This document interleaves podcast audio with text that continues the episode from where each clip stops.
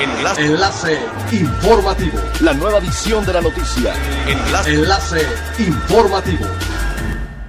Hola, ¿qué tal? Muy buenos días, les saluda Gladys Kolev. Este es el primer resumen de las noticias más importantes que acontecen este viernes 11 de diciembre del 2020 a través de Enlace Informativo de Frecuencia Elemental.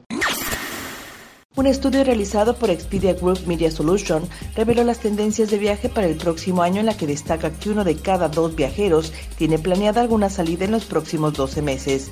En el marco de la conferencia anual de socios de Expedia Group, Explore 20, se presentaron los resultados del estudio que se basa en la opinión de 11.000 viajeros de 11 países, incluido México, con diferentes variables demográficas para que los datos dieran un análisis más completo de las tendencias.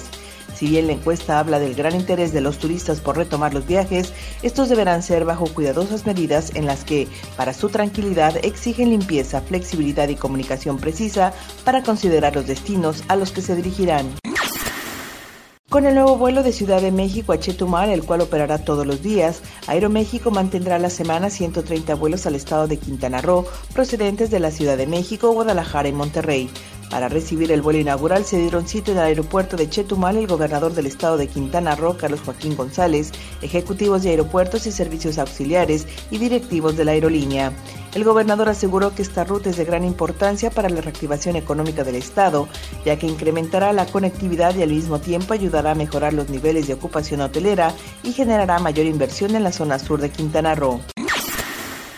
Cuba anunció que ya no será necesaria la participación mayoritaria del Estado en proyectos empresariales mixtos de turismo, lo cual facilitará la entrada de capital extranjero con la apertura de nuevos hoteles en la isla. El ministro de Comercio Exterior e Inversión Extranjera de Cuba, Rodrigo Malmierca, precisó que en el turismo los proyectos pueden tener una participación equitativa o incluso minoritaria para la parte cubana.